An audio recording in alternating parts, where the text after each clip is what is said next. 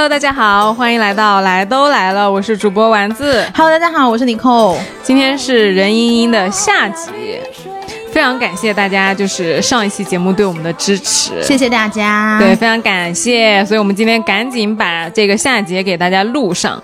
今天讲两一两个那个小片段，嗯我觉得是两个非常非常重要的片段，然后跟尼寇讨论两个问题。这两个问题基本上可以总结成：第一个是你可以接受你的伴侣心里有小角落吗？什么样的小角落？就是你知道，你明晃晃的知道他最爱的人不是你，好，这是第一个问题。，对，然后你知道这件事情，你还会不会跟他在一起？嗯然后第二个问题就是，如果说你你和他两情相悦，非常笃定，要接着走完余生，但是他和你的家庭有非常根本的冲突，你要在他和你爹之间二选一，你选谁？嗯，我不知道，我要先听听故事。对，嗯，就这这两个问题我觉得非常的极致，就是 哎，我真的很像以前那种上学的时候要面试，就是你走进那个房间的时候，你都不知道面试官给你出什么题，然后结果面试官一下来给你丢这两个题目，然后我脑子里就飞速运转，前提是我还不知道这个 case 本身是什么，题目先丢出来了，很可怕的这个系列，真的。嗯，考你反应的时候，不然大家怎么夸你呢？嗯然后我们先来讲故事啊，就是上集其实已经聊到了关于任盈盈的一些人物弧光，就是她是多么的喜欢令狐冲，她为令狐狐冲付出了。呃，多少多少，他的姓名或者说他在江湖上的名声都有嘛。然后其实上集我们刚刚讲到的就是那个最后一步，九十九步跟剩下的一步，嗯对，，到底怎么走？结果后来我来揭晓一下他那个悬念，嗯，到最后就是令狐冲还是为了任盈盈打败了他的师傅。你要不要先给大家回顾一下？我其实有点忘了九十九步跟一步是啥呀？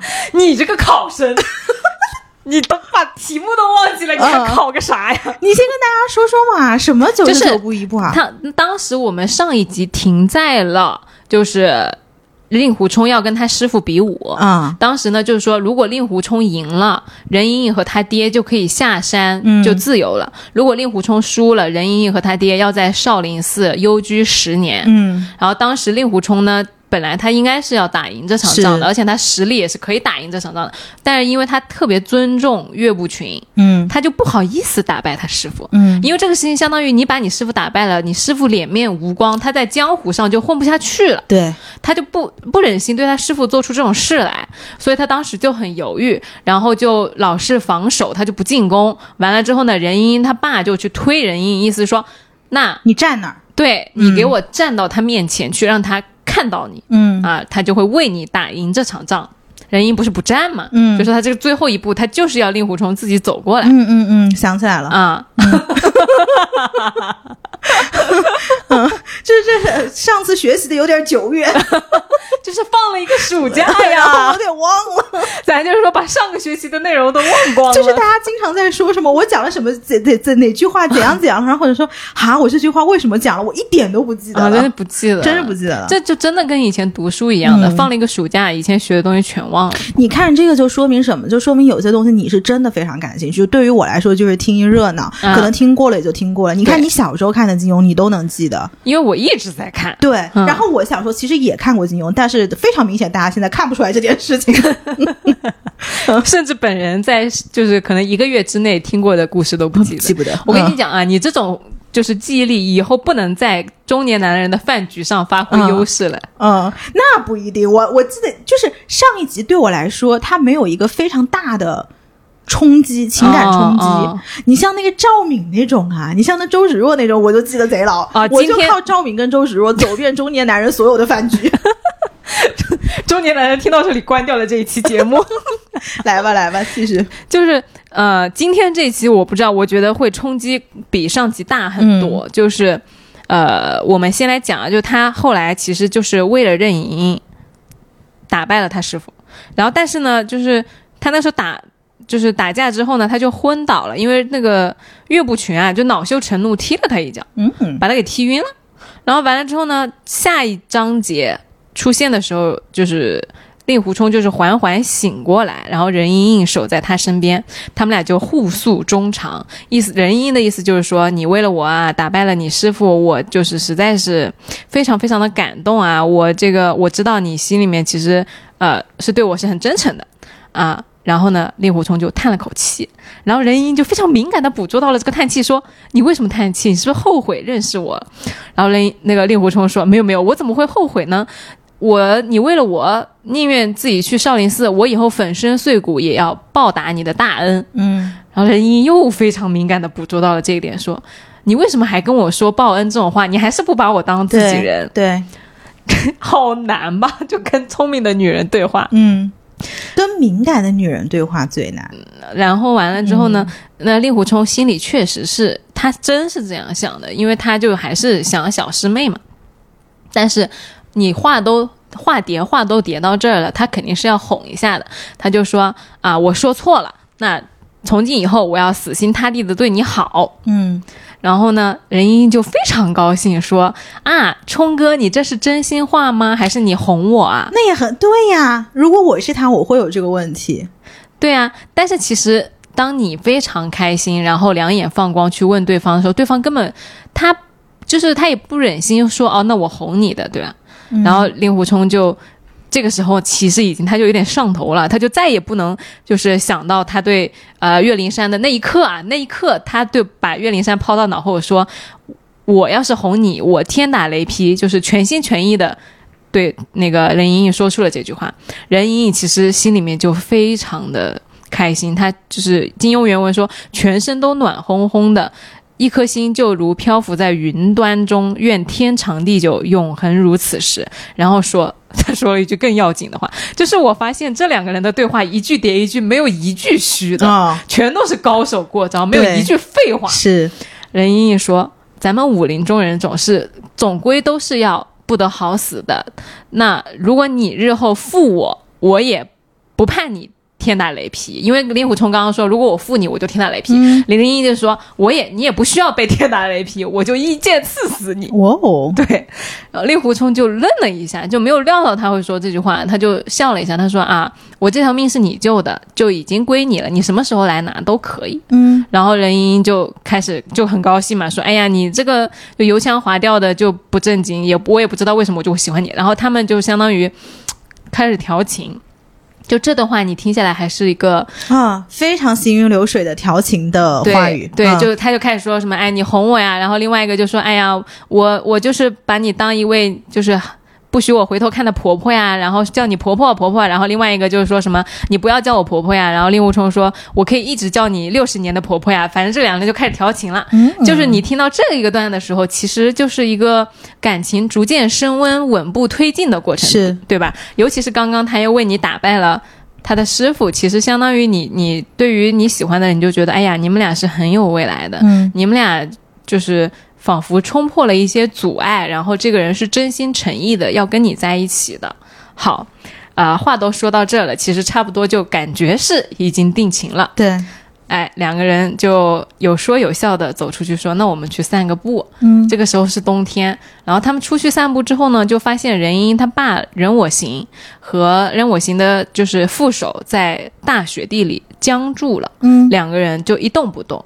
然后任盈盈就去握了一下他爸的手，发现他爸特别冷，就他爸那个内伤发作，就是身体里有很重很重的寒气。然后另外一个人在握住他的手，其实是在给他输真气。哦，但是因为另外一个人跟那个人我行的功夫不是一路的，所以他就其实效率很低。然后完了之后呢，任盈盈也 也过去输真气，然后嗯。令狐冲这个时候也过去输真气，就他相当于他们四个人就手握手在雪地里排开了，排成了一字。因为令狐冲他是学了任盈盈他爸那个功夫的，所以他就效率比较高。嗯，所以任盈盈她效率也低，对。他女儿低，然后一个外人反而很高，对，这女儿教的啥呀？他们就是武功不是一路的，嗯。嗯，然后完了之后呢，这四个人就在大雪地里面排开，因为他们太冷了，只有五脏六腑就是体内是热的，血在动，但是外面那个皮肤啊，比就是零下，嗯，失温了。雪雪那个大雪天，那个雪在他们身上反而不会化的，这四个人就慢慢变成了四个雪人。精彩的地方来了嗯啊！这个四个雪人就是已经看不出来你是人了。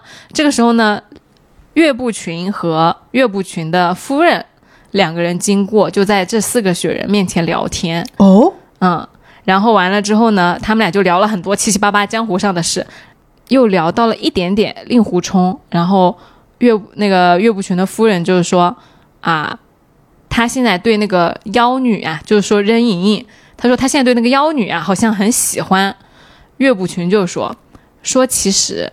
他我觉得他对那个妖女只有感激之情，迷恋不一定有。任盈盈听到了，听到了，令狐冲也听到了，对，任一个盈盈他爸也听到了。哦，然后呢，他说：“你看他平时对我们女儿，就珊儿，就是嗯岳灵珊嘛，说珊儿的那般情形和对这个妖女是大不相同嗯啊！你难道一点看不出来吗？”然后他老婆说：“那我肯定也是看出来的。你是不是觉得他对那个珊儿没有忘情？”然后岳不群说：“岂止是没有忘情，简直是相思入骨。”嗯，全部这些都听到了。然后这时候那两个人梆梆梆又走了，走了之后呢，更重要的是岳灵珊和她的男朋友来了。哦，我知道那个男的叫林平之，对，嗯。这哎厉害，嗯，获得两分。就是林平之跟岳灵珊也走到了这四个雪人的面前，嗯。完了之后呢，就也开始聊点有的没的。这个时候有一些十几个坏人出现了，就是有十几个魔教中人从远处骑马过来，当当当当当当，然后就是射箭，就刺死了，就是射死了那个岳灵珊跟林平之的两匹马。这两匹马应声倒地，那人家就知道你来的是敌人了，对吧？嗯，然后呢，呃，这几十几个人就跑过来就说：“哎呀，你们两个人是谁啊？”就问，然后说那个林平之说：“啊，我们是华山的。”然后你们是谁？然后说：“啊，华山这个女的是华山的什么人呢？不会是岳不群的小老婆吧？”嗯，然后就是你能听得出来他们是那种轻浮，嗯而且带有敌意的那种很粗鄙的感觉啊。说不是，说是千金。然后完了之后呢，那几个人说：“哎呦，不会吧？说那个岳灵珊不是号称是大美人吗？我看也不怎么样嘛，是不是脱光了衣服会更好看？”哇哦，，对，然后呢，就开始嘲笑他们。完了之后就开始林平之那肯定要跟他们打架的嘛，然后打不赢呀，打不赢了。完了之后呢，哎，我先问一个细节问题，为什么他喜欢林平之？这个问题说来话长。嗯总的来说有几个点，一个就是林平之更像他爹，嗯然后第二个是林平之听他吩咐，嗯，乖，对，让他有那种当姐姐的感觉。嗯，嗯，然后再第三嘛，就是金庸想让他喜欢林平之。我觉得这个是重点。继续吧。然后呢，啊、那几个人就是把林林平之相当于打下来，就是摁在地上之后呢，就开始扯岳灵珊的衣服。你令狐冲在那个雪人里面就已经听到了，呃，那个岳灵珊的那个衣服咔的一下就被撕扯下来了。这个时候，令狐冲他就一点也忍不住了，他也挣脱了。对他也不管什么，就是我老丈人这边的毒还有没有驱完，他的身体怎么样，哐一下他就从雪人里面跳出来。哦，然后开始就是呃跟那几个人唰唰唰就一一下很突然的一几剑就把那几个人全部都杀的差不多了，连杀九人。然后还有几个人跑啊，就是跑掉。然后令狐冲就说：“你们如我小师妹，一个都不要想活。”嗯然后完了之后就哐一直追，然后追到之后呢，就把一个杀掉，另外一个人就指着拿那个剑指着那个人说：“因为刚刚岳灵珊和林平之在那四个人的雪人背后啊，用剑写了几个字，嗯，然后他拿那个剑指到那个最后一个人的脖子上说：‘刚刚那两个人写了什么字在雪人上？’因为他跳出来了，他看不到。嗯，那个人很发抖的说：‘说写了海枯石烂，此情不渝。’哦，令狐冲一听完啊，就是心头酸楚，然后一剑下去，那个人就死了。嗯，完了之后，岳灵珊跟林平之也走了，令狐冲就看到那两个人的背影远去，在雪地里面站住。他这个时候为什么不去追小师妹呢？如果他这么喜欢的话，又不是说他追不着，小师妹就是不理他了呀，就是是他已经被逐啊，出华山了这已，经是一个结论了，既定事实了。嗯，对。然后呢，就这个雪地里面就只剩下呆呆的令狐冲，然后就看到任盈盈、任盈盈他爸和那个任盈盈的爸的下属看着令狐冲，哦，这雪地里面就变成了一个人对三个人。嗯，那他爸还好吗？不是少了一个效率高的人帮他输真气吗？好了，就问题不大。嗯嗯，然后这个时候呢，呃，相当于大眼瞪小眼，场面有点尴尬，这个这个一听就很尴尬，场面有点尴尬。就接不上，真接不上。然后呢，啊，这个任我行就为了破免这个尴尬嘛，因为令狐冲他其实这样突然跳出来，他自己的那个呃也是有损伤的。任任盈盈就问他爹说：“那个令狐冲这个有事儿没事儿？”嗯然后呢，任我行就说：“哎呀，你不要急，说那个我的乖女婿给我驱毒，我肯定是要治好他的手臂的。”任盈盈就说：“说爸，你不要再说这样的话了。”啊，冲哥自幼就是和那个华山的小姐青梅竹马。刚才冲哥对岳小姐的那个神情，你难道还没有看明白吗？嗯，哇，这句话有点酸哦。我觉得很决绝。然后完了之后呢，任我行说：“哎呀，那岳不群这种伪君子怎么能和我比呢？他的女儿怎么能和我女儿比呢？岳姑娘也已经有心上人了，根本配不上冲儿。说那个 他爸挺潇洒的，我想得很开哦。任我行是一个枭雄，是个非常有魅力的枭雄。他很想得开、哦，很想得开，嗯他一点都不像那种会阻拦女儿婚事的人，他就是极力，因为他很喜欢令狐冲，嗯然后他就极力促成，然后完了之后说，哎，小小朋友的事情是做不得准的啊，青梅竹马有什么大不了的？对对吧？你现在有现在呀，人家意思是，嗯任盈盈说。冲哥为我大闹少林，天下人都知道了，又为了我不愿意回华山，那这两件事情我已经很满足了，嗯其他的话不用提了。嗯，就是说你不要再说这些事情了。但还是有点不太高兴。那是有点不太高兴吗？我觉得简直要断绝关系了，好吗？嗯就有一种要分手的感觉。在我看来啊，嗯我不知道大家听到是什么感觉，但然后完了之后呢，任我行就知道女儿是很好胜的，就是说啊，那不提了，就讲点别的事儿啊。然后完了之后呢，任我行就说，哎，你要不入我们日月神教吧？嗯，令狐冲又拒绝他。令狐冲说：“我不入你的教，我有我自己的事情要做，我要去哪哪哪，我要去少林寺了。”哎，然后完了之后呢，任我行就说：“啊、那你不跟我们走？”然后令狐冲说：“是的，我要去少林寺。”任我行就说：“啊，行，对对对，你有事情要办。”然后转头跟任盈盈说：“你要跟冲儿一起去少林寺吧？”你知道任盈盈咋说？嗯不，我随爹爹。嗯，为什么呢？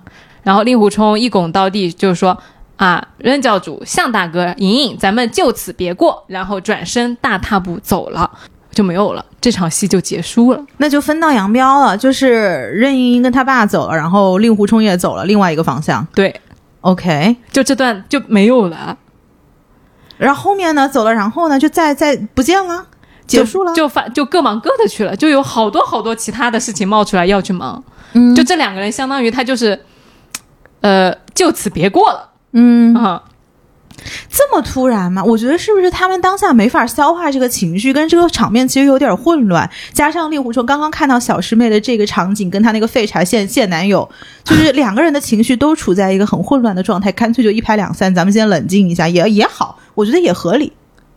你这样讲好像也是挺合理的，对啊，但是相当于你这个事情，它就是悬在了这里，你没有一个说法的，因为主要前面就是你们俩是非常稳步推进这件事情的。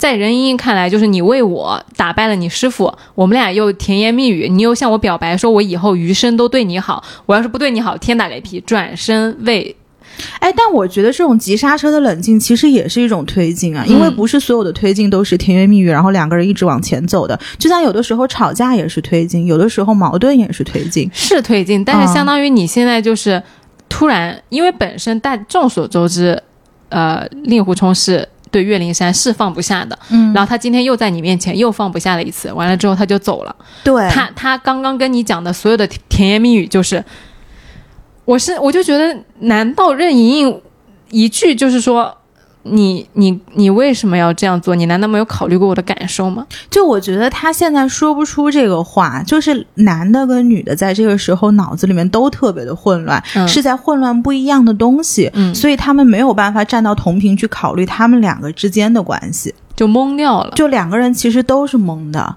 就像我说嘛，令狐冲可能在想，哦，小师妹刚刚那一场，然后可能想起他跟小师妹以前的过去啊，然后他们很多过往，然后看到小师妹的背景走了，然后后面又想到之前跟任盈盈说的这些话，然后任盈盈呢？就一开始还好好的在雪人里面跟令狐冲牵着手，然后结果他突然杀出去了，也放着我爹不管了。对，然后他又去打了一场又什么海枯石烂，对，然后他的这个情人又走了，然后不是上一秒还在跟我甜言蜜语吗？他也很混乱，就是两个都很混乱的人的时候，他们怎么去说我们来处理一下我们之间的事情？就是我们到底发生了什么？我觉得这个其实很合理。当下懵掉了，对吧？就是两个人懵掉了。关键是。更懵的是，金庸也没有写任何的。金庸也懵了，就是对于写到这儿，然后呢，不知道了。真的就是懵掉了，因为他戛然而止了。嗯，就算你一个这，因为这个冲突是非常剧烈的一个直面的冲突，嗯，前后，然后亲眼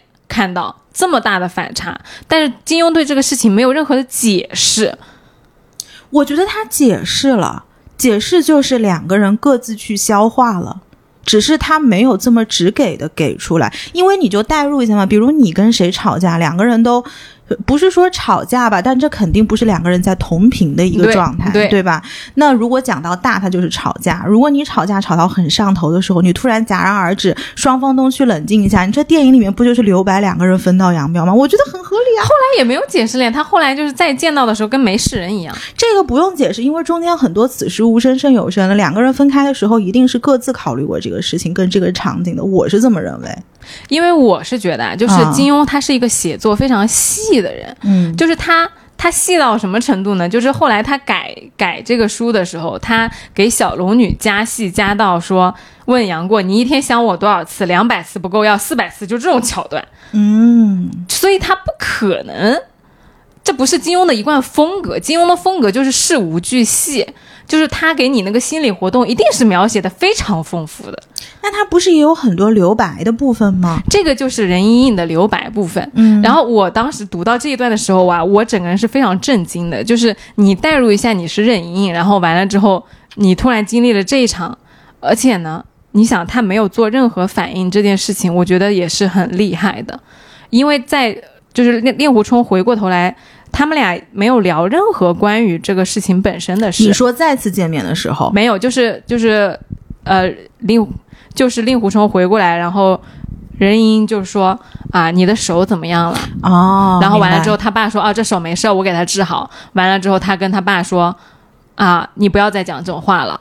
啊，令狐冲跟那个岳小姐两情相悦，就是不要再把我跟他扯在一起了。嗯啊，我已经心满意足了。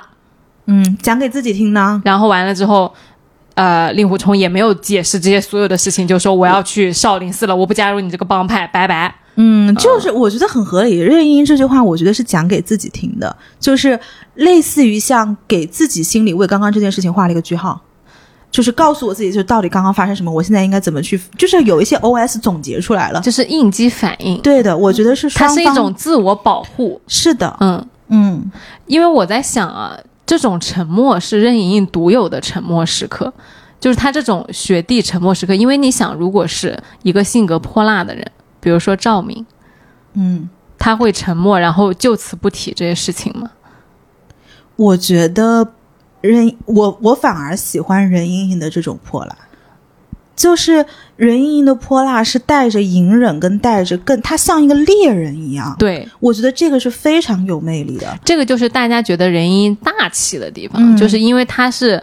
会通盘考虑所有的事情的，然后选在一些细节上面，他是不会去计较的。是有些东西是可以得过且过的，因为它并不代表什么。但是你通盘，有的时候我沉默的时候，任盈沉默的时候，我觉得一个沉默在思考的人是很吓人的，是的，因为你永远不知道他像猎人再次出击的时候，他出的是什么招。没错，因为这一定是经过盘过之后的大招。而且因为任盈，大家不要对他有误解，就是他不是一个很就是。好欺负的人，嗯，他不是一个因为我不计较，所以我沉默的人，嗯，他是我知道这事儿是这样的，对。我心里有数，我暂时不说，我给你算个总账，对，嗯，就他的这种沉默，不是因为他能体谅你，因为这种事情没有人能体谅，没有人会舒服的，没有任何一个人可以接受我的男朋友。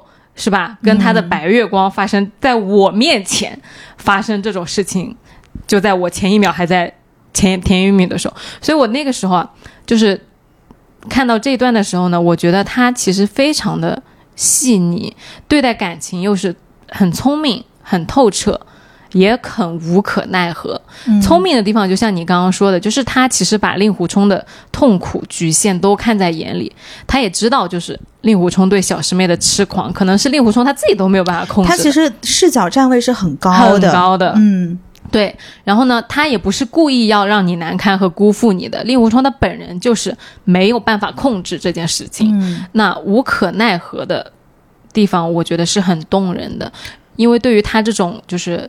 有极高地位和极强手腕的人，他对于令狐冲的这种痴狂没有任何的办法。而我觉得，在任盈盈过去的人生里啊，他已经他一定是体会到了很多的得到和失去，他才知道，就是人生里面有很多重要的事情，有一个课程叫做你不能，就是意思，就是有很多事情是。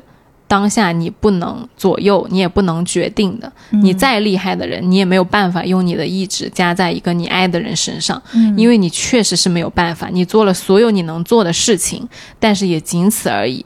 令狐冲有令狐冲的功课，他有他放不下的东西，你不能代替他放下，你也不能勉强他放下。没错，你只能静静的站在那里，在他要走的时候，温和的给他一个圆场，然后静静的看着他。转身走，头也不回。我不会像你想的这么浪漫的。我觉得，如果我是任盈盈的话，在我沉默的时候，我没有办法代替他放下，但是我会把所有东西看在眼里，找一个契机引导他放下。对，但是在当下的那个时刻，你心里不舒服的时候，你是知道这个情绪你要自己消化的。嗯，是，就是不管后面肯定是任盈盈肯定是成功了的。嗯，他通盘考虑下来，他是获得了令狐冲的心的。但是在当下，你那个难过啊，你那个不舒服，你那个。就是非常无奈的感觉，可以放一放，就是你可以想办法用别的渠道把它发泄掉，嗯，然后把这个事情暂时放一放，可能回去就在邪教里面，在日月神教里面大发雷霆，对的，对，就是大开杀戒，对，很有可能的。就今天圣姑不高兴，有多少人对呀，完蛋，对呀，只不过发泄的不是在令狐冲身上而已。是的，然后我就体会了一下这个时刻啊，就我不知道，呃，大家有没有人。体验过这种完全失衡的感觉，就是你特别特别喜欢一个人哦，太体验过了。然后他他特别特别的任性，就是哦，太体验过了。你前一个小时你还在一辈子的山盟海誓，我给你煮饭啊，你给我陪头陪我白头到老啊，我叫你六十年的婆婆呀。然后另外一个小下一个小时，所有的幻想都化为乌有了。你甚至就是因为你很生气的嘛，但是你你没有办法在这个时候去。发泄和苛责他，你怎么能对我做出这种事情？嗯，因为你想，如果你对这个人没有那么在意，你肯定要说的呀。嗯，就你你你凭什么对我做这种事情？而且我觉得是在他们山盟海誓的时候，其实任盈盈是知道了，他就不是那个 first option，不是那个第一顺位的人。对，只不过这跟你。现实现实生活中看到你跟第一顺位的人的这个交互，你在旁边一个第二个顺位的视角还是不一样，那是完全不一样的。对，有些事情你知道可以，但是不要让我看见。对的，我看见我我也不行。对，就是你不能摆在明面上的。对，不仅是摆在了明面上，还让我在我眼前。对，而且你是放开了我的手去追了你的第一顺位，这个很侮辱人吧？嗯，侮辱性极强，这个不行。这个真的过不去的啊！作为一个伴侣，这我觉得很过分的。嗯，但是他那种。平静啊，我觉得很，怎么说呢？我很共情的，就他那个感觉，不是当下，不是愤怒，也不是悲伤，他就只整个人，就像你说的，他就是乱掉了。他也没有办法说实在的，对，因为令狐冲就是他的第一顺位。我觉得他那种感觉，啊如果是我的话，我觉得是整个人都是懵掉的，因为他那个伤害来的太突然了，你都没有办法，你都不知道要做什么反应，你就是傻掉了，整个人在那里，是那种非常平静的悲哀的那种。绝望和没有办法，是。你你你所有的事情该做的都做了，你连命都可以不要，但是他对另外一个人的执着就是摆在你的面前，你你也非常清楚，他没有绑着你，他也没有让你过来为他做这些事情，是你心甘情愿陪在他身边做的，嗯，但他现在在你面前做这种事情，对对，嗯，我觉得是是这种平平静里面任何。质问啊，留恋啊，都是多余的拉扯，都是废话。就是沉默，才是任盈盈在这个雪地里面最后的是体面的时刻是。他就很像是，我觉得当代人也非常能共情的一种很现实和很很残忍的时刻。嗯是因为我觉得，尤其活到了你二十几岁、三十岁的时候，你能非常清楚的知道，你交往的这个人大概率不一定会在他的心里，你不是那个第一顺位，可能你是当下的第一顺位。对，但是如果你把时间拉长的话，大概率我们可能彼此都不是彼此的第一顺位，这是很正常的一件事情。说着说着，我笑了，哭着哭着就笑了。好残忍，我真的觉得好残忍这个事情。这个不残忍啊，就是对我来说，残忍的是任盈盈这种，就是你是我的第一顺位，我是你的第二顺位。对，我就说这个事情很但是如果我们彼此都不是彼此的第一顺位，我觉得 it's totally okay。啊，这个这个当然啊，就因为它是公平的嘛。对啊，但是在感情里，我觉得最残忍的事情就是不公平。那感情里面都是不公平的。对，就是尤其是这种任盈盈的失衡，就是嗯我对你是完全敞开和付出的，但是你竟然可以不顾我的感受，在我面前做这种事情。是就是你想啊，令狐冲在那些时刻里，他有一秒 care 到任盈盈在我旁边吗？但是对于我来说啊，如果我是任盈，我会做的方式，我会继续对她，就是以我以前的方式对她。嗯，因为我做事的一个很大的逻辑就是，如果这个事情我做了，我希望我是 all in 的。嗯，那当你能够有付出机会的时候，你全力付出了，你走的时候一点遗憾都不会有的。就是做彻底，我不行就算了。不行就算了，那我这个我我就我你是我的第一顺位，当你是我第一顺位的时候，我倾尽全力爱你，我上头上脑，我用所有的恋爱脑对你。当然了，大概率还是要保持一一点理智的。嗯，但是如果最后就是不行，那我走的时候，我也会觉得你就不适合我，所有能做的事情我都做了，那我心甘情愿就走了。但在此之前，就是你相当于是你那个耐心和热情要耗耗完的嘛。嗯，耗完的。但是在此之前，你在耗的过程中很痛苦哎，我觉得，就是他，我觉得就是因为因为这个事情，他对方就会说，那我没有求你在这里，嗯是你要待在我身边，你要为我做这些事情的，你痛苦也不是我不让你是哦痛苦的，，我不是为了你做这些事情的，我是为了我自己做这个事情的。这个就牵扯到我是怎么考虑这个东西，因为嗯其实我耗尽所有的血条是为了我自己。是为了自己，但是在这个过程会有很多很难过的时刻呀。但是你前面的那个目标感是能够平衡掉你这些难过时刻的那个筹码呀。好变态呀！就是我喜欢这种前面有一个目标感，嗯就是我到底我的终点在哪儿？就对我来说，最绝望的不是说我离终点很远，嗯而是那个终点它消失了。嗯，如果那个终点只要在那儿，我哪怕今天以很笨拙的方式，我每次走一步走一步，我那一步我都会走得很开心。可能那一步也许会有很多你说的痛苦啊，或者什么就是情绪上的东西。对啊，但是我我知道我走了这一步，这件事情本身已经足够让我开心了。但是会让我非常绝望的是，我前方那个目标没有了。我可以有走的动力，但是我不知道往哪走。这是我做所有事情的一个逻辑。哎，那我问你啊，就比如说。你对一个你特别特别喜欢的人，他就是像任盈盈对令狐冲那样，任盈令狐冲他就像任对任盈盈那样对你，然后你你在走每一步的时候，你会都去质疑你这个目标吗？呃，我会调整我的目标。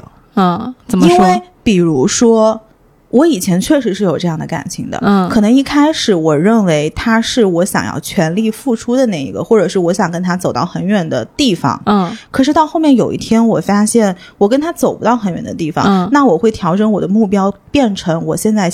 努力享受我跟你在一起的时刻，嗯那这样子，因为你目标调整了，所以你每次走一步的时候，你对这个事情的预期跟你这个人的占有欲是不一样的。嗯比如说，我要跟你走到很远的时候，我对你这个人的占有欲跟以我们的画一起画的那个蓝图的感觉是特别强的。但是如果我只要跟你过一年，我跟你过半年，那我对你的期待或者是我对你的占有欲，有有一些有些事情，你作为老公你必须要做，作为男朋友你是不一定需要做的。嗯，就是我知道这个差别我知道，但是你会被这种行为惹怒吗？就是今天这个事情，我会惹怒的，一定会的，一定会的。但是你可以接受它，就像任盈盈接受它一样。如果我不能接受，我觉得调整目标就是我在表达我不能接受了。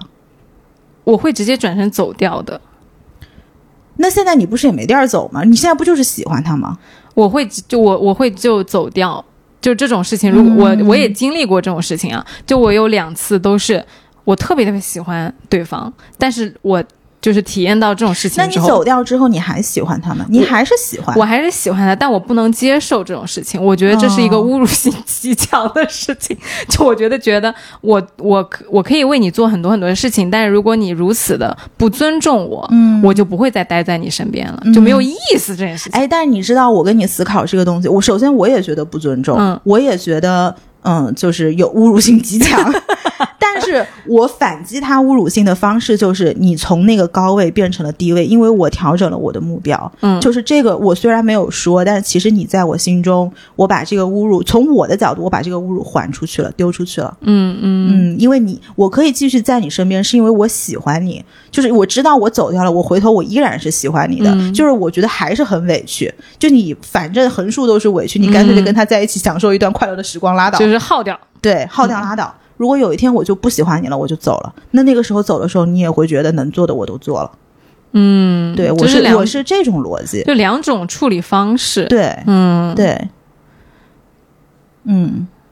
挺有意思的这个事情。是，我是会这么去处理的，因为我在想，如果我掉头走的话，其实对我来说也是很内耗的一个过程。我可能坐在家里面又在那儿哭啊，或者怎么样的，然后我想着，哎，我还是好喜欢他，我非常怀念跟他在一起的时刻啊，那些日子多开心啊，怎么怎么着，那我就会想，为什么不就与此同时，我就跟你继续过着开心的时刻呢？但是我心里也知道你是怎么回事。那比如说我晚上回家的时候，我还是可以画画 dating app 什么的，不就是也把侮辱性还给你了吗？就 是大家 make it even，就对我来说，公平是件很重要的事情。那、我我能理解嗯你那个逻辑，但是可能对于我来说，就相当于我我对于我的那个自尊的嗯排位非常的高，以至于它是一个 deal breaker，就是如果你做这件事情，嗯这事儿就结束了。对你就会下这个牌桌，就是我不会允许你再接着玩下去了，嗯，就是它相当于是个终极的违约条款。嗯，嗯而且我觉得很多事情，尤其是感情里面，其实最后不一定一直是非常，就是如果上位的人不一定一直都是上位。啊，这个肯定的，这个是的，对，嗯所以只要我想清楚我们两个之间的关系是怎么回事，其实你怎么做，我是可以随时调整目标的。哎，那我问你啊，嗯你有那种不能接受的事儿吗？就是会让你是你的 deal breaker，或者是你还在喜欢他，还没有耗完的时候，但他做了这件事情，然后你就把他踢出去了。撒，谎，啊，撒谎是嗯我的一个非常大的 deal breaker。嗯对的，就是不管大事小事，但凡你撒谎了，我对你这个人，如果是很小的事情，你你你撒谎，或者是你有什么隐瞒的，嗯。就首先大家可能都认为我是一个很大拉拉的、很大条的人，其实我必须要跟大家说，我是一个非常敏感的人，只是我的敏感一点都不外显，而这种不外显的敏感，有的时候会给人家一 我种笑了，我不敏感吗？你敏感，你敏感，你接着说。我认为我是一个很敏感，不是，我是对于一些事情很敏感，对对对对对，筛选性敏感，筛选对不起，性敏感。对不起，对不起，这里笑场了，你继续。就是对于这种筛选性敏感的人啊，就是有一些事情看在眼里，但是我不说，但是对方并不知道我看在眼里，因为大家都认为我是一个非常是的，是的，大条的人。嗯那你这个样子，你心里面的目标是可以随时调整的，就是它是一个非常主谓的一个东西。嗯，就是撒谎你不能接受。撒谎我绝对不能接受，如果你撒了一个非常小的谎，你会。降很多很多分，在我这儿，可能你以前是一百分，但是你撒了一个非常好的谎，我是一定知道的。我对于谎言跟目的是非常敏感的。嗯，就是如果你撒了一个非常好的谎，我可能当时没有揭穿你，但是可能你在我这儿只有十分了，然后剩下你的十分到一百分，你得慢慢爬。哎，我发现你是那种不会把就是关系做的很绝的那种。我的绝就是直接 say 拜拜了。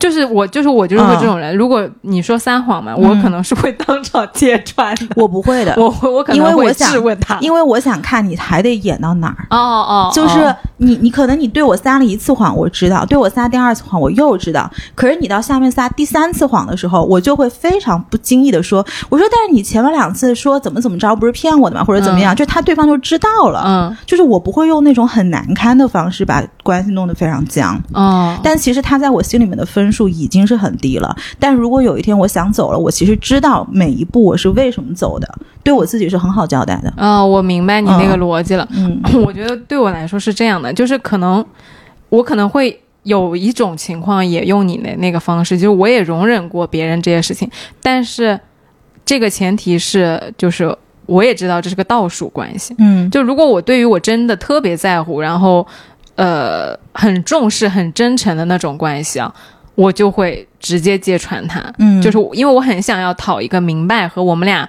是真真心对真心，就是没有任何的隔阂的那种。但如果说我就知道这个关系它就是完会完蛋的，嗯或者说会白白的，嗯那我可以再看一下你还能撒什么什么谎，嗯然后你到底还有多少出戏要做。哎，但其实我这个整套方式的底层逻辑是真心对真心，我不，我不，那我不行的。我真心对真心，我一定要讨个说法的。我讨说法不在当下讨，嗯，就是我其实跟任盈有点像，就是我可以都都接受你所有东西我都接受，下次我还好脸好脸，就是下次我还好言对你，但是并不代表你在我这儿分数没有已经很低了。哦，你这个很可怕的。是的，你这个很可怕我其实以前被呃以前交往的男的诟病过这些东西，他就是说，一中间好像我不跟他沟通，嗯但是有一些我决定了，嗯我就是决定了。我觉得你这个非常可怕，因为我不知道我什么行为就是撒谎啊！你觉得撒谎难道不应该是每个人都知道不应该做的一件事情吗？呃，但是你不沟通这个，我觉得是就是我是想要知道，我我只对 deal breaker 不沟通。嗯嗯，对的，还有什么吗？就是不行的。嗯，我暂时想不到。对我来说，最大的一个就是就是撒撒谎嗯嗯，我觉得撒谎也确实是很严重的一件嗯，事。是我这儿非常严重的一件事情，因为我其实最 value 的是真诚。嗯你可以跟我说 ugly truth，就是不管怎么 ugly 我都可以接受。对但是撒谎，你给我一个 beautiful lie，我是一定会知道对的，对的，对的就这个不行的。对的，嗯对的。我真的希望大家听不懂我们俩在讲什么。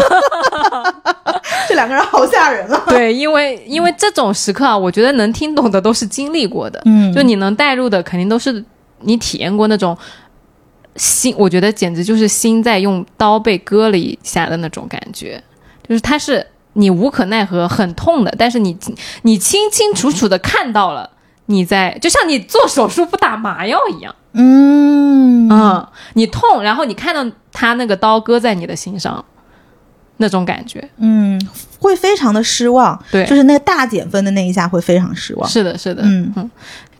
我觉得任盈盈这个雪地的沉默时刻啊，非常的经典，就像是六十三期我们讲赵敏的那个被张无忌打了一巴掌的那一时刻，嗯。就同样是懵的，他那个反应是非常的体现这个人的底色和这个人是如何去反映很多事情的，嗯，他的底层逻辑就出来了。对，对，所以这个这个是要分享的这个时刻，然后那说明他其实就是对于我很想要争取的事啊、人啊什么的，都是一个简直了。有一个高远的目标，我可以什么都不计较，我就是要那个最高的事情。是，的，而且这就但这就是 E ENTJ 啊，我觉得任盈盈绝对是 E ENTJ，ENTJ 就是全盘盘的，嗯就是你可以跟我，你如果让我用一的方式对很多人，我可以用，嗯但是如果你让我把 E ENTJ 全启动了，那就盘死你。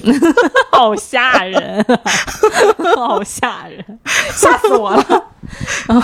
这个是我今天要讲的第一个时刻。嗯然后其实后来呢，任盈盈就是再一次出现在令狐冲面前，确实就是既往不咎。啊、假装什么事都没发生一样。那天就是令令狐冲当衡山派掌门的时候，他出现的时候，令狐冲就说：“啊，莹莹你来啦！”然后那个任盈盈说：“冲哥，你大喜的日子我怎么能不来呢？”嗯，然后两个人就又好上了。对。啊那如果这事儿放到你，你怎么做呢？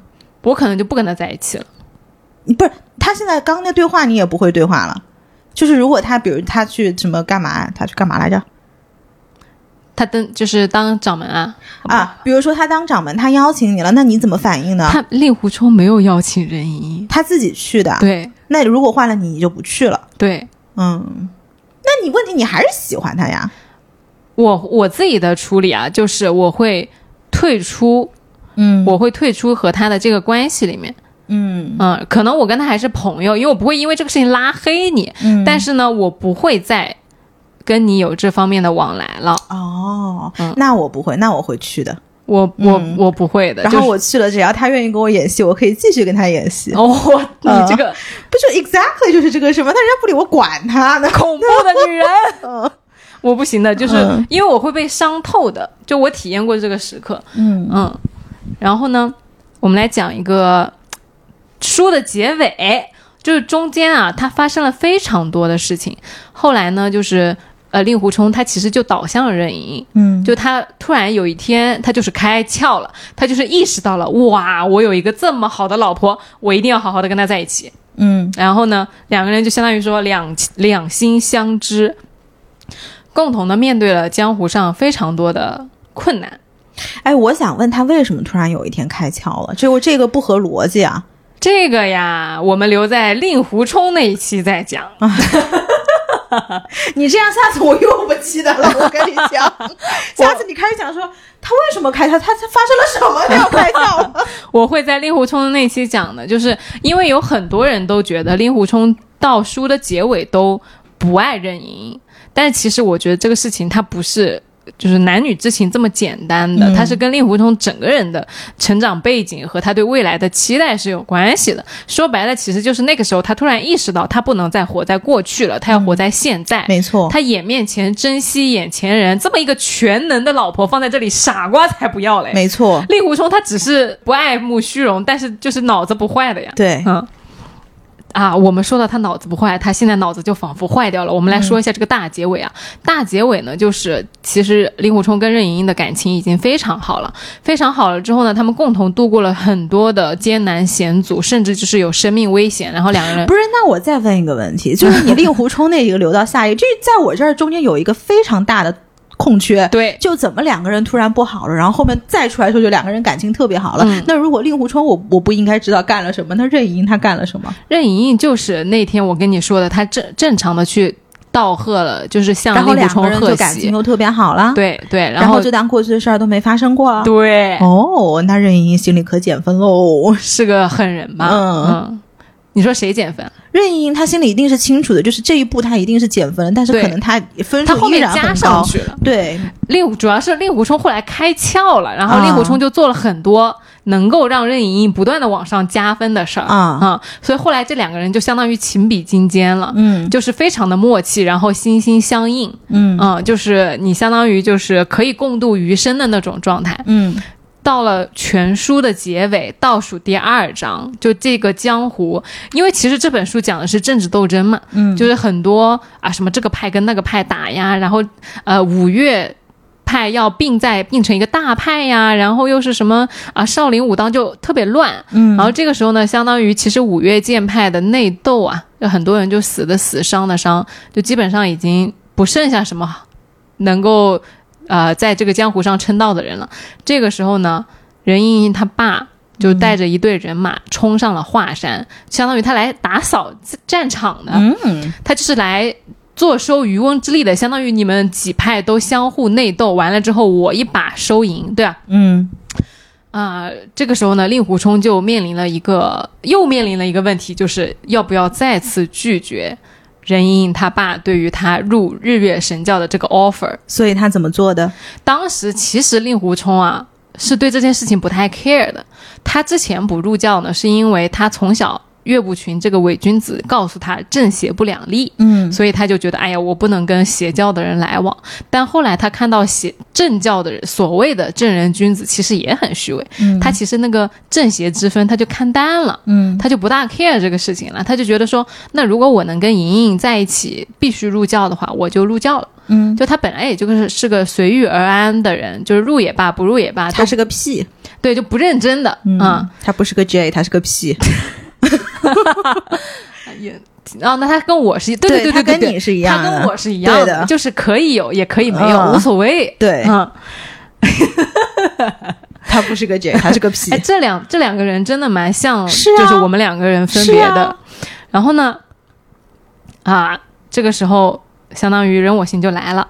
任我行来了之后呢，呃，派头非常大。然后他的属下就叫令狐冲的那帮属下磕头嘛，就是说你们要跪下来参见我们任教主。嗯然后呢，呃，相当于令狐冲那一派的手下的人就说，我们只拜佛菩萨，师傅，但是我们不拜别人，尤其不拜凡人。嗯然后这个时候呢，任我行就很生气，然后他底下的人就类似于说你大不敬啊之类的啊，反正很生气。但是那相当于令狐冲就出来求情调和嘛。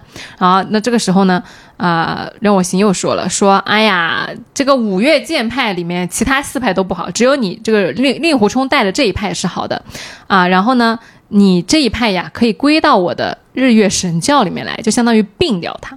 然后呢，啊、我就给你一个副教主做做。嗯副教主，然后我们一起接着打江山，还有什么什么少林啊，什么武当啊，以后都给他收了。哎，对，嗯这个时候呢，大家就很开心啊，大家说，哎呀，恭喜副教主这个什么寿比南山，福福泽无穷之类的。其实令狐冲当时呢是很懵的，他心里想的是这个事情是不行的，但是他又想说，如果我不答应，我是不是就不能跟任盈盈在一起？然后如果我不答应，令狐冲一怒之下把我这个衡山派全部都杀死了，可怎么办？我我也活不了，弟子们也活不了，他就非常纠结。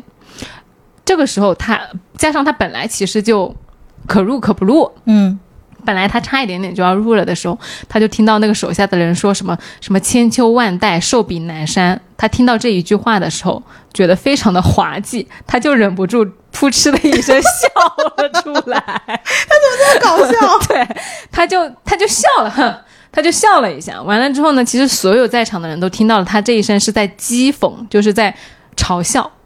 这个场面就再一次十分的尴尬。嗯嗯，所有人就不敢说话。然后这个时候呢，令狐冲心里就突然一片明亮，就再也没有犹豫，就站起来对那个任我行说：“任教主说，那个晚辈有两大事情要向任任教主说明啊。第一件事呢，就是我这个派呀不能并进去；第二个事呢，就是求你把千金许配给我。然后呢。”任我行就哈哈一笑说：“哎呀，第一件事也很简单，你不病就不病了啊，你就自己加入进来。”嗯你一个人加啊，是吧？然后你传位给别人，嗯那一教就可以延续下去对啊，两全。然后呢，第二件事呢，你他蛮大度的，他爸爸蛮大度的，他爸爸其实是一个很、嗯很就是一枭雄来的，真的是是枭雄。我很喜欢他爸爸。对我、嗯，我想当他妈妈。我跟你说，全书都不知道仁一妈妈是谁，哦，真的嗯啊？，可能早就不在了。哦，嗯，然后呢，第二件事呢，你和秦莹莹情投意合，天下都知道，我肯定要答应的呀，你有什么好担心的呢？嗯对吧？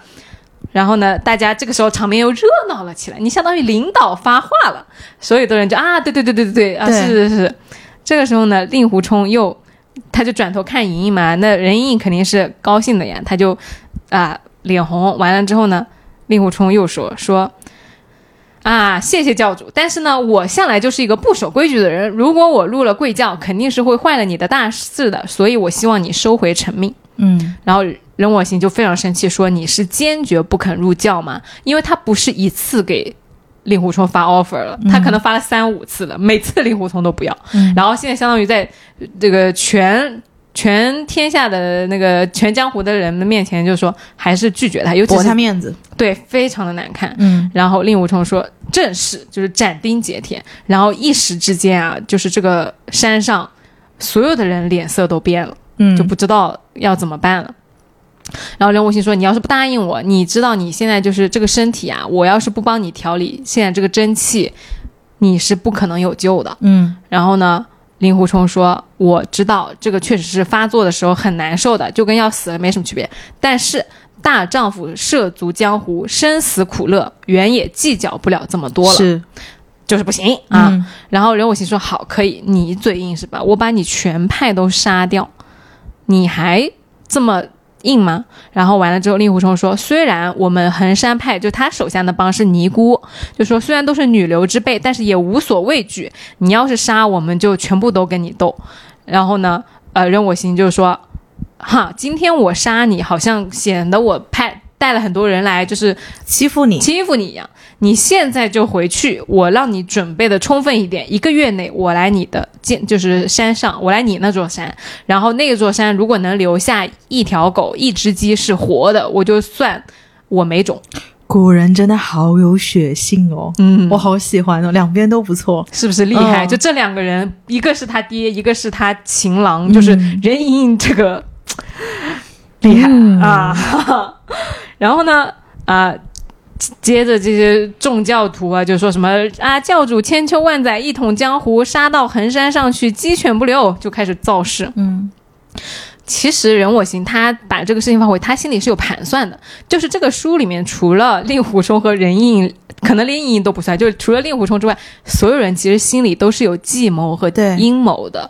他想的就是，他那个时候如果再去衡山的话，其实其他的派系一定会来支持他，甚至就是少林和武当也要去支持他。那这个时候，少林和武当的主力都在令狐冲这呢，他就去围剿剩下的那部分少林跟武当。嗯其实相当于这个江湖上，他又灭掉了两座高峰，啊，然后呢，他就非常的开心。他一想到，虽然令狐冲你驳了我面子，但是我一统江湖的大业就要实现了，我不跟你计较。嗯，然后这也是 E ENTJ。令狐冲就跟莹莹说：“说莹莹，你是不能随我去了的吧？”就是问他，然后任盈盈呢，就这个时候就眼泪就下来了，就是说：“哎呀，我要是跟你去了呢，我就是不孝；如果说我啊、要不跟你在一起呢，我又是不义。说孝义两难全，冲哥，我就是你先去，如果你命不长久，我也不会比你多活一天。嗯，这句话已经蛮有情义了。对，嗯就是相当于任盈盈她在自己的标准里面做了一个。呃，他自己过得去的那个选择，就我既不跟你走，我也对，不驳我爸的。嗯对对对，但是我心里面其实是在跟你在一起的，嗯啊。然后呢，令狐冲就说：“哎，你爹都已经将你许配给我了，他千秋万载一统江湖，他怎么能邪言而无信呢？要不然我跟你在现在就原地拜堂成亲，你觉得怎么样？”然后任盈盈就是。一震，就是他虽然知道令狐冲胆大妄为，但是他也没有料到他会说出这么就是忤逆的话来啊。然后完了之后说：“哎，这这不大好吧？”这也我也不会同意的。对就不行。嗯然后令狐冲就说啊，就哈哈大笑说那就此别过。然后呢，啊、就跟所有人就说啊，拜拜，那个我们改日再见。然后他就走了。嗯啊、就是这一节呢，就是停在了这里。我当时看的时候啊，我觉得就是令狐冲真的太厉害了，啊，真的就是荣华富贵，什么东西都给你送到你眼面前来，他什么都不要，脸也不要，地位也不要，就要自由和他自己的那个坚持。就你说你退一步会怎么样呢？啊，反正你其实也不在乎那个东西的，但是就是因为他听到了那句话，就是他不想那么谄媚，他不想就是。在任我行的手下，每天去那样哄他，那样去说任教主千秋万代一统江湖，他就是为了不说这一句话，嗯，他就但这个非常有魅力，对我来说。对，嗯。他就是为了这一句不要说这句话，他就不入这个教，嗯，因为他本身对正邪已经没有芥蒂了。对我觉得很有魅力，我喜欢有坚持的人，是的，嗯。而且他这种坚持都不是，呃就是跟现实是不搭嘎脱节对的，对的。嗯甚至是牺牲了现实的利益的。是付付出了非常大的现实的代价的，嗯，已经人家扬言了呀，要冲到你的身上去，把你杀的连一只鸡都不剩。是。嗯，这个时候呢，其实就是想你我哎，但我换一个角度讲，我觉得也很不负责任，因为他后面的尼姑想被杀的连只鸡都不剩嘛，因为他其实是这个地方的 leader 啊，他身上是有别的责任的，他不可以为了不说那一句话而把所有的人都牺牲掉啊这个就不知道了。啊！就是当然，就是我觉得绝大多数衡山派的人肯定是不想入教的，嗯因为衡山派是一个正教，你有点像什么呢？峨眉嗯啊，它就好比峨眉派，就周芷若那一派。如果你让周芷若去跟那个呃张无忌那个派叫什么来着？我能知道吗？就是就是跟魔教低头肯定是不行的，嗯因为它相当于把你那个郭襄创下来的。我打个比方啊，就是像相当于你周芷若带着这一群呃峨眉派的人去投奔张无忌，那肯定是不行的。嗯，我理解。你先祖丢下来的基业全部掉了，你相当于脸都给你丢完了。基因放弃了，对 对，对，就肯定是不行的。嗯但是我主要是因为看了太多，就是金庸其他书里面，黄蓉跟郭靖，他就是他爹跟他情郎，他选了他情郎，然后赵敏就是个最典型的，对，为了。为了张无忌扔下了他爹的，然后他爹还在他伤透了他自己的时候说：“明明你的银子带够了吗？”嗯就是有留下了很多名场面，都是女生其实是放弃了父亲，然后跟原生家庭做了一个划断，完了之后去跟男主角在一起了。我其实觉得这个还不太一样，因为比如说赵敏的这个，她其实是私德，就是是她自己做了这个选择，跟他爸爸以女儿跟爸爸的身份在做了割裂，以及他这个所谓公主的身份，他不要，他丢掉了。嗯，但是对于任盈盈来说，至少我听下来，在这个选择里面，她是背负了一定的在两个利益体中间的选择。是因为如果说当下，比如说他跟令狐冲走了，或者是他跟令狐冲原地结婚了，其实整个利益的筹码就改变了。就是如果对于我来说，我会跟任盈盈选择同样的结果。我不希望我私人的爱情背负了别人的血或者是泪。是不？我是不是这样理解？就是说，因为那个场面太大了，嗯，因为你爸在，就是相当于就是在当下，我不单纯是一个在选择恋爱角色的小姑娘了，嗯其实我是两个派系中间的一个筹码跟一个棋子。哇，我我真的觉得这个场景是这个样子的，你就想嘛，如果说他跟令狐冲走了，肯定是不行的，对吧？嗯如果原地澄清了，那两边打起来的时候，我爸爸要不要考虑我的立场？我这个派系的人要不要考虑我长公主的身份？我能真的把这个山上杀的一个鸡都不剩吗？那到时候他杀的可是我的女婿啊！就是你整个利益体会会把这个事情改变的。赵敏也是一样的呀。赵敏当时是代表他爸的那一边，朝廷那一边去绞杀张无忌那一派的。张无忌那一派也是邪教。嗯当时赵敏本来就是去杀六大门派，囚禁六大门派，然后要降服武林的，降服整个武林。结果他一个人直接倒戈，倒到了张无忌那边。那我不知道，那我只能说，在这两个女性里面，我更欣赏任盈盈。对，就是在这个地方，我觉得非常关键。你，我觉得啊，就是读金庸的作品的时候，我有一个思维惯性，就是好像女主角她都一定会奔赴爱情的，但是在这个任盈盈的这个选择里面，我看到了一个刹车和一个排序，就是《笑傲江湖》里面任盈盈最重要的不是爱情。我觉得利跟爱是要分开谈的，就像我们现在的爱情，钱跟爱是分开谈的。嗯钱要谈清楚，爱也要谈明白，就这两个东西不能混在一起讲。嗯，就混在一起讲，其实是讲不清楚，两个东西都讲不清。它主要难在难这两个东西有冲突呀。嗯就是呃最最经典的那句话叫做“谈钱伤感情”嘛。所以我觉得任盈盈是非常聪明的那句话说的，嗯说我心里其实跟你是一致的，就是我的爱可以给你，嗯但是如果你伤到了我家族的利，那我肯定会选择就是分开来看这两件事情。那其实分开来完了之后，他就是选择了利嘛。因为当下是一个利的场域，所以我选利。如果嗯当下是一个爱的场域，我会选爱。但是并不代表在利是比爱高的，也并不代表可能在任盈盈的排序里面，他更爱他的家族多过令狐冲，不一定的。只是因为你描述的这个场景，嗯其实是一个利益分割的场景。那我跟你谈什么爱呢？这个思路挺挺有意思的，就是在一个利益分割里的场景，你把爱。对呀、你把爱情丢出来谈，你不是你不是在用爱裹挟我、绑架我吗？那你爱我吗？你说令狐冲他提出这个 offer 的时候，你跟我走，或者是我我跟你原地澄清，这完全单纯出于爱吗？我不知道，因为这是一个利益分割的场景。因为对于令狐冲来说，他心底里没有这个东西，就他都不 care，就你给我这东西我都不要。但是明显任盈盈 care，他爸爸 care，啊对对吧？就是我在想这个事情，对于令狐冲这样极致的人来说，在一个利益分割里的场景，他也依然会选择他的自由嗯，和他的感情。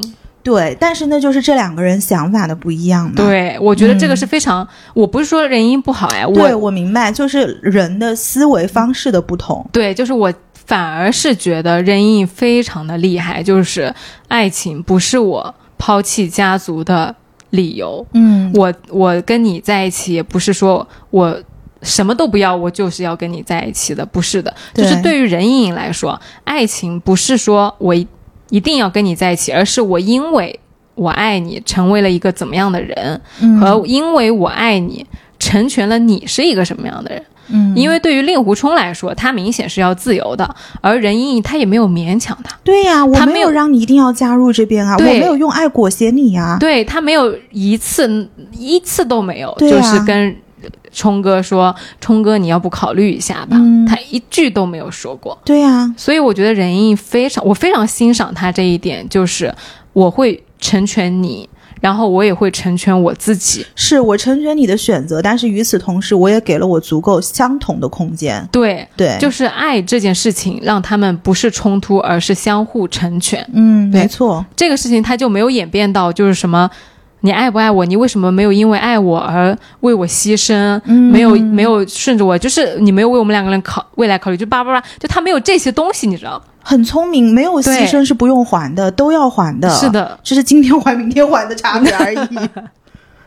对，所以我会觉得这件事情，这个选择，我我非常非常喜欢这样的爱，因为它、它代表着就是你你因为爱而变得更丰盈和更完整，嗯嗯，然后我觉得他的头脑很清晰，并且他对自己有足够的自信，以及我不知道，因为我不太清楚任盈盈这个人就是在金庸里面就是整体来说是个什么样子。但是我最近发现有一种勇气是我特别喜欢的，就是不怕失去的勇气。当你拥有了不怕失去勇气的时候，你做很多选择脑子都会非常的清楚。如果我是任盈盈的话，当下在我做出这个选择的时候，我会有一个心底的声音是：如果今天令狐冲我跟他就是分分道扬镳了，如果我爹就是把他杀了，不代表我不爱他，不代表我们之间的爱情不重要，但是就是我可以接受这样的结果。嗯，不代表他不重要，他只我只是我还有其他也很重要的事情，嗯，与此同时，我可以接受失去他的结果。嗯，我觉得很很动人呢、这个事情。对。如果如果这个人成为了你个人或者是你更宏大的你关心的事情的卡点，then he has to go。对，就是我觉得大家得有这样的底气。对，嗯因为你这个主体性就很强，就是我的我是最重要的，嗯我的路、我的事情、我的想法是最重要的，而我不必为了你去牺牲这些事情。对，并且我给了你同样的自由，你也可以有这样的想法，你也可以有这样的思维模式，你也可以做出对你最好的选择。对，嗯，我觉得这个就是我更欣赏的爱。嗯，对，而且其实有的时候这种爱反而两个人最后会一同的成长，然后变成了大家会很喜欢的那种所谓强强联合。是的，是的因为两个人都不敢掉以轻心，对，就足极度的自由是很吓人的。是的，对的，你、嗯你一个你自己很爱的人给了你极度的自由，这可不可怕？我认为是很可怕的一个事情。他就是会。这两个人之间，他就会有极度的坦诚和极度的，就是空间去，就是相当于他没有做任何束缚你的事情。对呀、嗯，对呀、所以啊，就是因为想明白了这个事情，我还是喜欢粘人精。哎呀，这个逻落脚点，这个逻辑啊，逻辑我是知道的，但是我你让我选择，我还是喜欢粘人精，因为安心呀。就是你让我选择挑战，在感情里面，我不想，我我向往，或者是我觉得那种很有挑战性的感情很刺激，但是我会更喜欢安心的感情。你会做这样的选择吗？任盈盈吗？嗯，如果是对令狐冲这样的人，我会做这样的选择。但是如果你让我选的话，我会选一个以我现在的状态，我会选一个粘人精，我也愿意当他的粘人精。对你不会选令狐冲，其实对，为什么？就是我说的呀，我不想在我的这么亲密关系里面，我还要一直去像打怪一样的去提心吊胆，然后去降服对方，去给对方空间。就这些东西，我可以分析出来，是因为很多东西我经历过，嗯，我知道这不是一个愉快的过程，是的并，且你得把自己的占有欲给收住。嗯，就是你说在感情里面你不能释放占有欲，我干嘛？但是你很喜欢他，哎，你非常非常喜欢他，我非常喜欢，你甚至可以为他失去生命。这种人你，你这种人很少，我可以理解。对你，你跟他，然后你不选择跟他在一起，你选一个粘人精，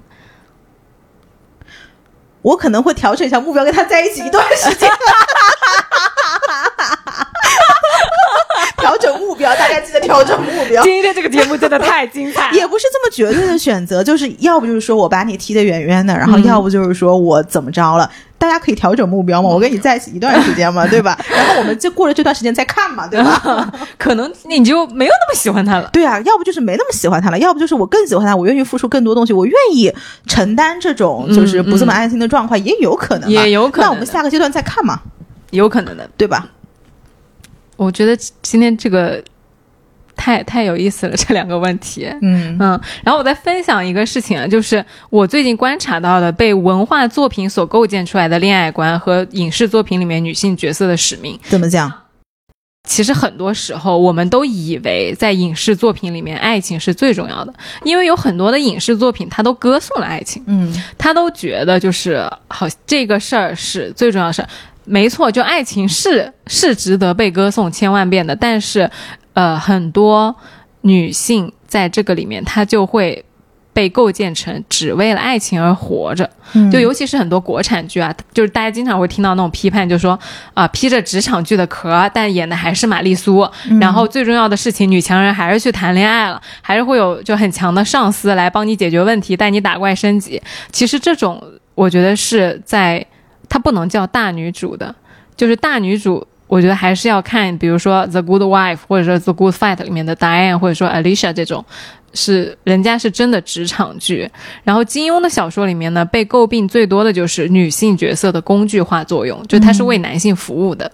金庸就是会用最美妙的词汇来描写，就是啊，女女性很美、很聪明，然后很。品德很好，他也确实塑造了很多家喻户晓的角色，比如说黄蓉啊，很娇俏，很聪明；然后赵敏很明艳，很机智；然后也有包括今天的沉稳大气的任盈。其实，在那个时候啊，金庸写这些角色，我觉得是有很大的进步意义的，就是让大家知道，其实女性她也可以很强大，她也可以有。很很多无所不能的技能，他甚至就是比很多男主都强大，就是比张无忌也强大，比郭靖也强大的。但是呢，他呃很容易被沦为就说服务于男主，因为我记得很经典的就是我们之前讨论过，你愿意当呃金庸书里面的哪个女性角色？然后大家想都想，就是想了很久都没有想出来。我愿意当黄蓉。因为黄蓉就是一直跟郭靖在一起，然后培养郭靖打怪升级。我愿意当黄蓉，然后我有又有一个很有钱的爸爸，然后又有一个岛，我当然愿意当黄蓉了。然后我的老公又很粘人，又傻乎乎的，我又培养他，又养成系，有什么不好的？对你愿意当谁？唉，我不知道，我我没有想好这个问题。我我反正不愿意当小龙女，这我知道的。我觉得我没有想过这个问题，我们之后再讲这个事儿。然后当时我记得很，尤其是很多男生啊，他们都想不出来这件事情，他们一个都不愿意当。为什么？因为他们觉得这些女性没有自己的人生，都是为男性服务的。就是黄蓉再厉害啊，她的后后半截更重要的就是做郭靖的老婆，不可以吗？男性就想要打怪升级，就是男性他其实是有个主要人生目标的，你知道？哎，其实我觉得大家。嗯，我不知道大家怎么想，什么叫大女主？大女主是不是一直要很厉害，要运筹帷幄，要比男生厉害？男生做到事情都能做，不能安心的当老婆，贤妻良母，退居幕后，这个就不叫大女主。其实我完全不这么认为，就是女性可以拥有男性的一些特质，但是没有必要，对我来说没有必要矫枉过正。与此同时，女性也可以发挥女性独有的魅力，比如说我们有的时候非常的温柔，然后有的时候敏。感敏锐，这些其实被很多人认为是弱势的地方，可以被女性用的非常的好的，没问题。我觉得这个才是大女主。我在我对我来说，大女主是随心所欲，随自己的心。如果今天我就是想退居幕后，我就是想当别人的老婆，我就去当别人的老婆。如果有一天我不想当别人老婆了，我就出来做我的事业，继承我的房地产家族，有什么不可以的？你能这么说啊？因为你本人就是大女主啊，因为你有这个随心所欲，你本来已经随心所欲了啊。但是其实有很多女生，她包括我自己，为什么能共情这个事情呢？因为我在从小看了很多很多的影视作品，都跟我说，就是谈恋爱是最重要的事情。就是以前啊，我是就希望我以后就是一个轻轻松松的，然后。不需要在职场上打拼的这么艰难的，嗯，这个过幸福而快乐的人生，我是这样给我自己勾画这个蓝图的。就小的时候，尤其是看那种偶像剧的时候，我之前跟我朋友聊一个特别有意思的话题，就是他说他在跟他朋友聊的时候，他朋友说了一句话，说当代男性的爱情观是看金庸建立的，嗯当代女性的爱情观是看琼瑶建立我。那可完蛋了。然后这两个人，这两派人遇到了一起，嗯，就是大家都啊单身对，啊、主要是因为你都不看，嗯所以你没 get 不到这个东西。但是对我来说，我非常的深刻的共情，就是女生在被影视作品深入的去教育、去培养的时候，你很容易会忘记女生本人的那个生命力的。我觉得大女主是什么啊？就是不是说你要有多高的成就，或者说一一定要比男生厉害，对，而是你要有自己的主动性，嗯就是你说的那个随心所欲。但首先你要有那个心，嗯不是所有女生都有这个心的，你这个心是要慢慢长出来的。有一些没有被培养的土壤里面，它还没有长出来。对，就是与此同时也跟大家说啊，因为我们节目就是我经常会有这一类的发言，然后每次有这类的发言都会被骂的个贼拉惨。但其实我绝对不是一个什么偏袒男性，大家认为什么媚男啊、什么婚旅啊、这些词，其实跟我扯不上半分钱的关系。对的，只是说我在所谓探索女性主义的这条道路上面，确实是有很多局限。但是这个局限与此同时，可能是就是丸子说的我自己幸运的地方，就是很多东西我确实是没有看见。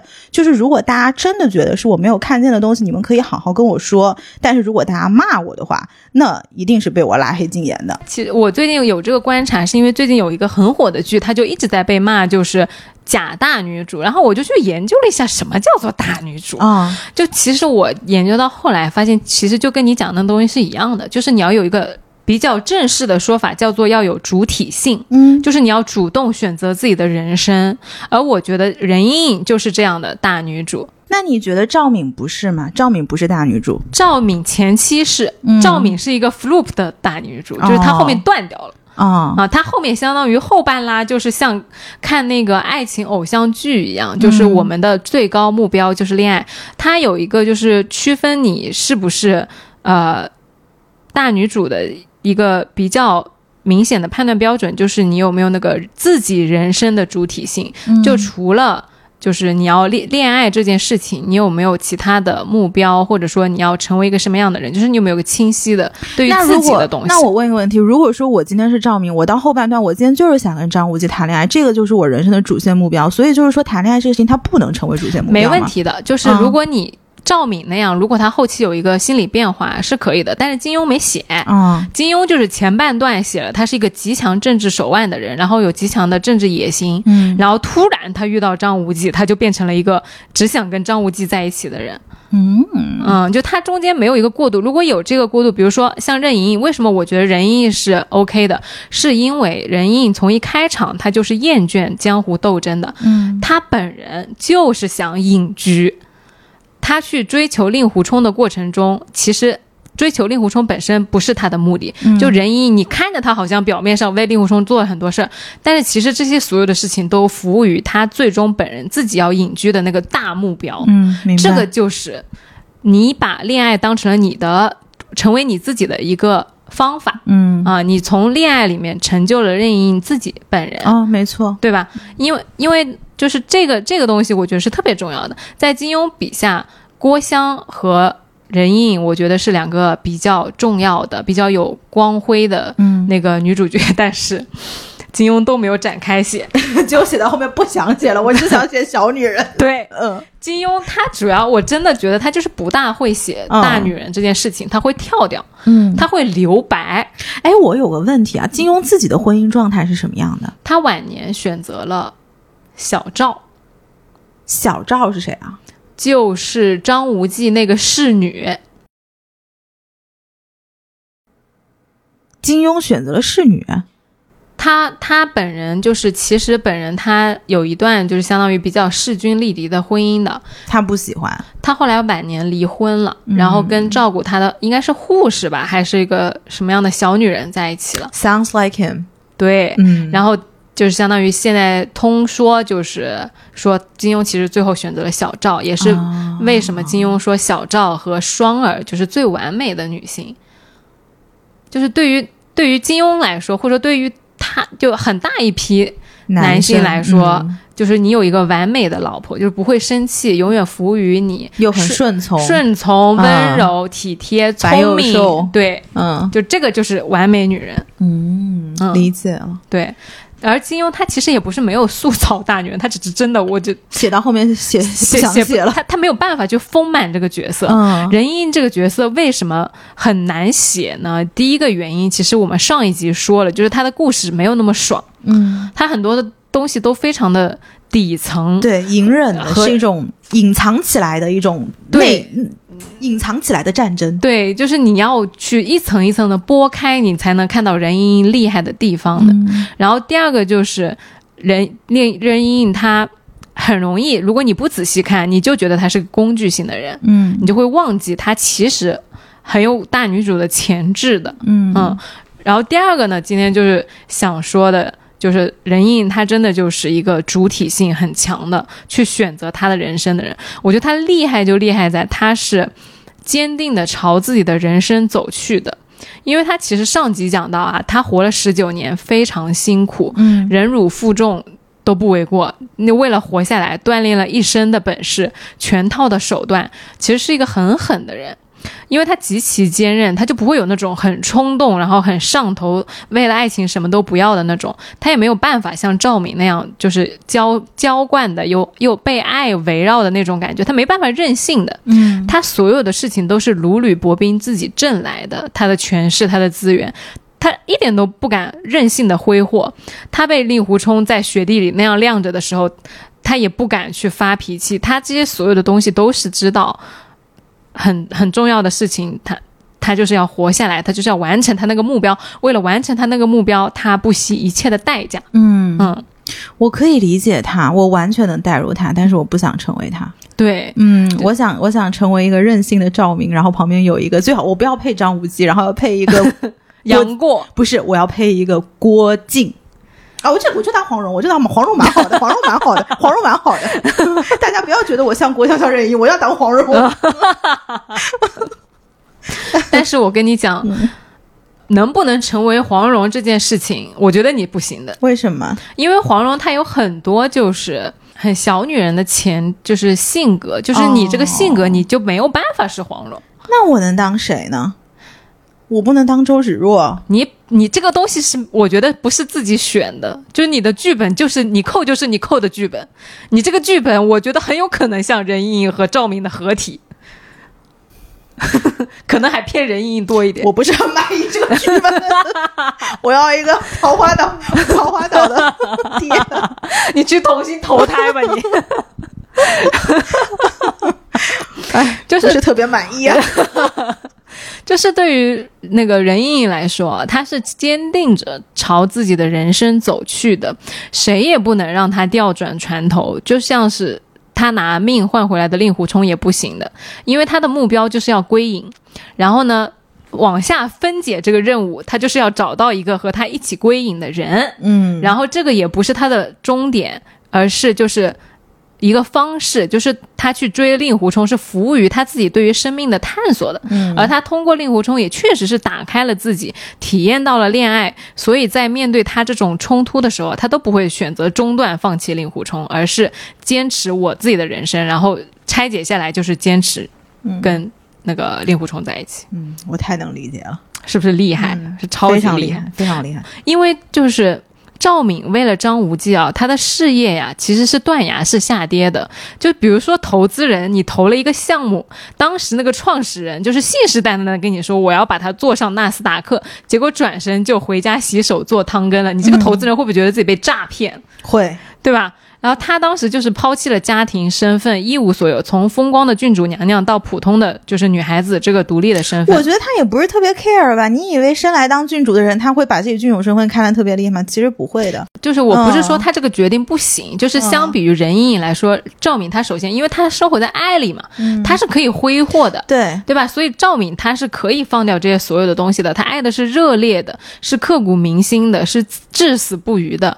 而任盈盈呢，令狐冲其实从这个大目标向下，他如果不走向任盈盈，任盈盈他也是要成为任盈盈的。对，他也是要一样的强大，一样的去隐居的，而甚至因为他尝试过爱人，他会变得更加丰富、慈悲和宽阔。就是今天你令狐冲来也好，我今天就是这个目标。然后因为你令狐冲来了，我是 A 套打法。对如果今天没有你令狐冲，我还是那个目标，我是 B 套打法。对就是我下面的牌是可以换的，但对是上面的目标是同一个。没错，嗯所以我觉得相比于其他女主角来说，任盈盈爱的是清醒的，爱的是独立的，爱的是自由的，对对，这挺好的。非常厉害。嗯而且因为《笑傲江湖》它这本书整个的设定跟其他书不一样，嗯就它这个设定就是江湖很残酷，然后环境很不好，然后丛林法则，其实没有人真的可以在丛林里面笑傲江湖的。而且我觉得任盈盈的这种方法，她才能够让他更加投入到这段爱里面，因为你知道，哪怕你全盘皆输，你是有 B 套把打法可以成就你的目标的。没错，就是你的目标其实不在这个人身上，而在一个更高的锚点。没错。嗯，而只有当任盈盈你实现了你自己的这个人生目标的时候，退出了江湖的时候，你才能笑傲江湖。对，没错。因为其实我在看这本书的时候，除了想爱情之外，我就看到其实这个书里面绝大多数的角色，他在筹谋的、费尽心机的去争夺的那些人，最后都是政治的牺牲品。而就是开头有人想退出江湖嘛，也被全家都被杀了、灭门了。而这个江湖，它就是进也不是，退也不是，再也不是，不再也不是。嗯想吸收也不行，不想吸收也不行。对，就你怎么样，你活下来都很艰难。尴尬的中产，是不是？中产听到这里怒取关了，我跟对呀、你说。你要么你就贼拉有钱，要么你就极度贫穷。对尴尬的中产啊，就是这样的，洗手也不是，不洗手也不是，想上也不是，想下也不下也是，下不去，上又上不去，嗯低又低不下来。尴尬的中产。哎呀，今天这期节目真的是太厉害了呀！对，啊，所以在这种求生的艰难求生的环境里啊，其实每一个人想的课题都是：我将向何处去？我将度如何度过我这一生？我要加入这个权力争夺的游戏吗？我除此之外还有生路吗？你看，尴尬的中产。我在江湖还能怎么混呢？嗯其实跟我们今天想的问题是一样的。对呀、尴尬的中产啊。对，而令狐冲也面临这个问题，任盈盈也面对这个问题。他们在这个扭曲的、压抑的大环境下相遇了，而他们的感情线其实就是整个都服务于他们刚刚的那个课题。嗯所以江《笑傲江湖》里面的这对感情，它不只是心动啊、吸引啊、荷尔蒙，没有的，它承担的是更多、更大的对于生命的课题。嗯，但其实在我听起来，我觉得任盈盈是那个尴尬的中产，而令狐冲是那个已经躺下的人。任盈得是吗？任盈盈是一个想要躺下的中产，对的，嗯。就是他一开始在遇到令狐冲之前，处于一种我上也上不去，我也不想上，他可能，我觉得他可能是个想躺下的富豪，啊、想躺下的富豪，嗯但是暂时没有一个明确的路径，他不知道怎么躺。嗯不知道怎么弄。对。然后令狐冲给他来了一个示范，对。恰巧这小伙吧还贼令人心动，对。那就一起躺了吧。对的。对，任盈盈就是想找个人跟他一起躺，首先他不知道咋躺，然后他看到令狐冲想，我去，还可以这样对，啊！那那我就模仿你一下，那咱们就一起躺吧。对的，对，在在躺的过程中，我得一步一步的往下走。对的，对，所以我觉得任盈盈厉害。厉害，确实是厉害。今天的节目就到此结束。如果大家对任盈盈有任何的就是感慨或者说想法，也可以在评论区跟我们留言。然后你还想听谁，你也可以点名，让我们就是再去研究。还是欢迎大家每周收听《来都来了》，你可以在小宇宙、网易云音乐、荔枝 FM、苹果 Podcast、Spotify 等各大平台找到我们，也欢迎你在评论区跟我们互动。就这样喽，拜拜。希望你今天也开心，拜拜。欢笑。